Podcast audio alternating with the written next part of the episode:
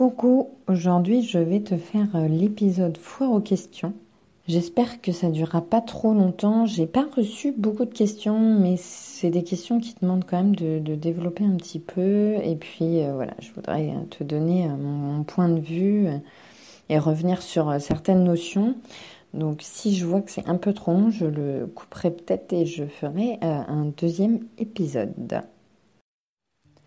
Moi, c'est Charlène. J'utilise le pouvoir des énergies depuis plusieurs années maintenant, mais au départ, je le faisais inconsciemment. Depuis, j'ai fait un long cheminement et aujourd'hui, je souhaite t'aider à apprendre, comprendre et utiliser au mieux les énergies au quotidien pour plus de bonheur, de bien-être, d'épanouissement. Je te souhaite une bonne écoute. Alors la première question que j'ai reçue, euh, c'est une question qui est assez euh, complexe, assez intéressante, je dois dire, concernant les synchronicités et l'ambiguïté qu'elles peuvent avoir, notamment concernant les dates, les dates d'anniversaire, dates de décès, qui peut y avoir euh, au sein d'une relation.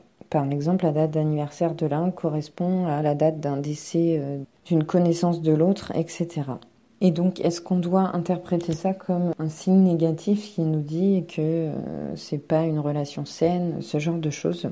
J'ai pas vraiment la réponse en fait. Tout, tout dépend de la relation, tout dépend euh, voilà des, circonstances. Euh, je peux pas m'avancer et dire ben si si c'est le cas. Donc si par exemple tu es en couple ou tu aimerais être en couple avec quelqu'un ou tu as un ami très proche qui tu t'entends très bien qu'un qui connaît quelqu'un qui est décédé euh, le jour de ton anniversaire, par exemple, est-ce que ça veut dire que bah, tu dois couper les ponts avec cette personne-là?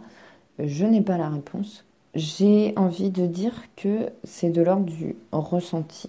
On sent si on est bien avec une personne.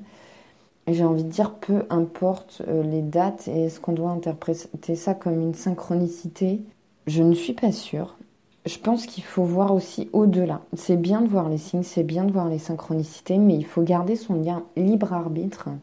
Et voilà, on doit ressentir si une personne, euh, si effectivement il y, a, ce genre de signes, mais qu'il n'y a que d'autres signes avec qui nous disent que c'est pas une relation pour nous, qu'on n'est pas bien avec, c'est une relation toxique.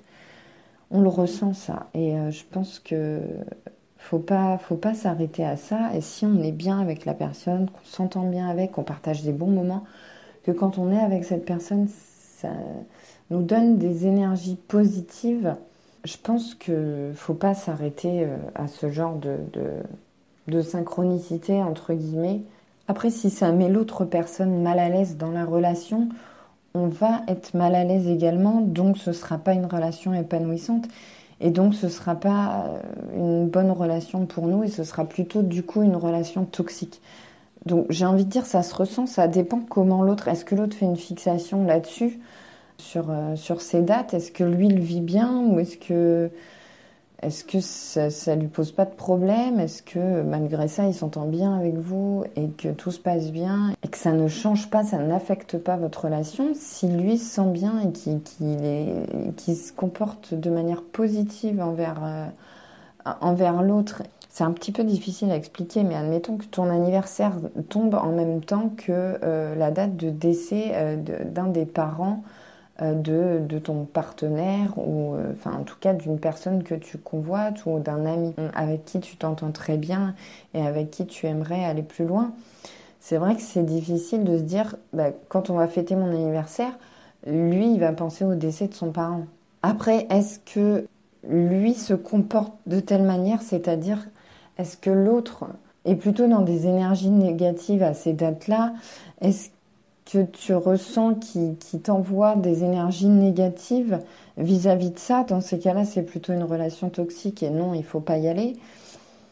Mais euh, si c'est pas le cas et si euh, vous entendez très bien, que ça se passe très bien et que c'est une relation qui t'apporte des énergies positives et que l'autre n'en souffre pas et que l'autre est toujours positif aussi, je vois pas pourquoi ce serait contradictoire et euh, pourquoi ne pas y aller.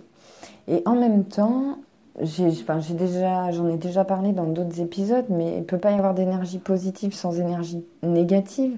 Euh, il n'y a pas de yin s'il n'y a pas de yang, il n'y a pas de blanc s'il n'y a pas de noir, il n'y a, a, pas de, Enfin, voilà, c'est un effet miroir aussi, c'est une balance, c'est un équilibre. Donc on, on a besoin d'avoir du négatif pour apprécier aussi le positif. Maintenant, voilà, tout dépend du comportement de l'autre vis-à-vis de ça. Et, ça, c'est quelque chose sur lequel on n'a pas le contrôle. On peut être là, être à l'écoute, être un soutien, envoyer toutes nos énergies positives à l'autre.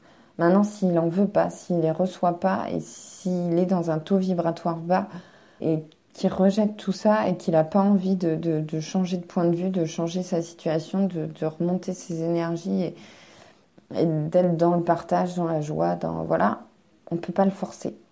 Donc euh, ça sert à rien de s'acharner non plus parce que c'est quelque chose qui peut devenir toxique. Parce que quand on a envie d'être un peu le sauveur entre guillemets, c'est le syndrome du sauveur, c'est de se dire j'ai envie d'être là pour le rassurer, pour l'épauler, pour le soutenir, pour pour l'encourager, pour lui remonter le moral, pour tout ça. Mais ok, on envoie des énergies positives à l'autre et c'est bien de rayonner, d'envoyer des énergies positives autour de soi. Mais à un moment donné, si l'autre, enfin, il est dans un taux vibratoire très bas et qu'il n'a pas envie de remonter, toutes les énergies positives qu'on envoie, il va les aspirer, il va les drainer. Et nous, enfin, pour la personne qui envoie ces énergies positives, c'est épuisant, c'est fatigant et à la longue, c'est toxique. Donc, euh, à, la longue, notre taux vibratoire baisse aussi. Donc euh, si voilà, on peut aider l'autre à condition qu'il ait envie d'être aidé. Sinon, ça sert à rien de s'acharner, de perdre son énergie et, de se fatiguer euh, si l'autre n'a pas envie. On, tend la main. Si l'autre ne saisit pas la main, faut pas le forcer. On peut pas forcer les gens. Donc voilà, on a besoin du positif comme du négatif. C'est un tout, c'est un équilibre. Mais voilà, quand c'est une relation, on ne peut pas forcer l'autre. Donc si ça devient toxique pour soi, si ça devient vraiment problématique, que c'est compliqué à vivre, c'est que c'est pas une relation euh, pour soi et qu'il faut couper les liens à un moment donné. Donc voilà, c'est mon avis personnel, ça dépend de la situation, ça dépend, je dirais que ça dépend du ressenti, il faut suivre son intuition, son ressenti, comment on se sent, est-ce qu'on se sent bien quand on est avec la personne ou pas, est-ce que l'autre personne se sent bien avec nous ou pas. Peu importe les dates et les synchronicités de dates, j'ai envie de dire c'est avant tout une question de ressenti. En parlant de ressenti, la deuxième question concernait l'intuition et comment développer son intuition. Euh, donc effectivement, j'ai déjà fait des épisodes sur l'intuition. Je ne sais plus si je vous avais donné des astuces pour la développer. En tout cas, euh, j'ai une chaîne YouTube où je vous propose des exercices euh, pour développer son intuition. Donc euh, je t'invite à aller regarder euh, les épisodes. Alors je voulais en sortir des nouveaux, je ne l'ai pas encore fait. Je vais peut-être essayer de me trouver un moment pour, euh, pour en sortir des nouveaux. Mais n'hésite pas à aller voir ça, je te mettrai le lien dans la description. J'avais déjà abordé le sujet aussi dans les podcasts. pour développer son intuition, je pense que déjà la méditation, c'est un bon moyen de développer son intuition parce qu'on se recentre et on est dans l'instant présent. Et l'intuition, c'est beaucoup lié à l'instant présent. Parce que quand on est dans le passé ou dans le futur, on est dans les projections, on est dans le mental, on n'est pas dans l'instant présent. Donc l'intuition, on est déconnecté de notre intuition. L'intuition, elle ressent au moment A ce qui se passe au moment A. Euh, et donc elle envoie le message au moment où elle ressent. Mais si dans notre mental on est ailleurs, on n'est pas connecté au présent, déjà on est déconnecté de son intuition. Donc la méditation aide beaucoup à se ramener à l'instant présent. Donc déjà, commencer par des exercices de méditation, juste de respiration. Se concentrer sur sa respiration, ça aide à calmer le mental et à se recentrer sur soi et à être dans le moment présent. Ensuite, l'intuition, c'est le sixième sens. Donc, pour développer son sixième sens, pour moi, à mon sens, il faut développer, justement parlant de sens, il faut développer ces cinq sens, les cinq premiers. Voilà, le, goût, l'odorat, l'ouïe, le toucher, euh, la vue. Développer ces cinq sens parce que, en fait, l'intuition, c'est un sens qui est euh, un peu immatériel, qui fait pas appel à quelque chose de physique dans notre corps. Mais c'est tout un tas de, paramètres qui sont enregistrés dans notre cerveau. J'en avais parlé, je sais plus dans quel épisode, où je t'en racontais quand tu fais ton créneau, ben, c'est à la fois du visuel, tu repères le gabarit de ta voiture, mais tu sors pas de ta voiture pour mesurer ta voiture, mesurer l'emplacement du créneau, calculer l'angle auquel il faut que tu braques ta voiture et tout. C'est du pif, quoi. C'est du ressenti. Mais pourquoi? Parce que tu as déjà fait plusieurs créneaux, tu t'es déjà entraîné et qu'à force, ben, c'est des paramètres que tu as enregistrés inconsciemment dans ton cerveau. Mais pour enregistrer ces paramètres inconsciemment, il faut expérimenter et il faut aussi travailler ses autres sens. Donc, euh, pour moi, il est indissociable des autres sens. C'est un paramètre. Enfin, voilà, c'est des paramètres qui viennent s'enregistrer dans ton cerveau, mais pour enregistrer ces paramètres, tu as besoin de tous tes sens. Et de là, après, ton intuition va te dire attention, par là, ça sent pas bon, ou tu devrais plutôt aller par là. Et puis, l'intuition aussi, elle est. Euh, elle est reliée au taux vibratoire. Au plus on aura un taux vibratoire élevé, l'intuition c'est aussi c'est le sixième œil, c'est euh, voilà, on part du chakra racine. J'ai dit le sixième œil, je crois, non, le troisième œil, pardon. mélange tout, le sixième sens, le troisième œil, ça devient compliqué cette histoire. Le, sixième sens, l'intuition, c'est lié au troisième œil, euh, c'est le chakra du troisième œil, c'est la clairvoyance. C'est ça l'intuition, c'est voir au-delà de, la simple vue, c'est ressentir les choses. Et euh, pour développer le troisième œil, c'est un développement spirituel et au plus on monte, enfin au plus on se développe spirituellement, au plus on a besoin, enfin on a un taux vibratoire élevé. Quand on a un taux vibratoire bas, en général, on est très terre à terre, donc le, chakra racine, le tout premier euh, chakra, c'est tout ce qui est matériel, sécurité, sécurité financière, sécurité matérielle, confort, les besoins primaires. Euh, voilà, manger, boire, dormir, euh, avoir un toit sur sa tête. Enfin, c'est très terre à terre. C'est très matériel, c'est la consommation, c'est train-train quotidien. Au plus on monte dans les chakras, au plus on a un éveil spirituel et au plus on a besoin d'un taux vibratoire élevé, au plus on éveille notre conscience. Donc l'intuition, c'est ça.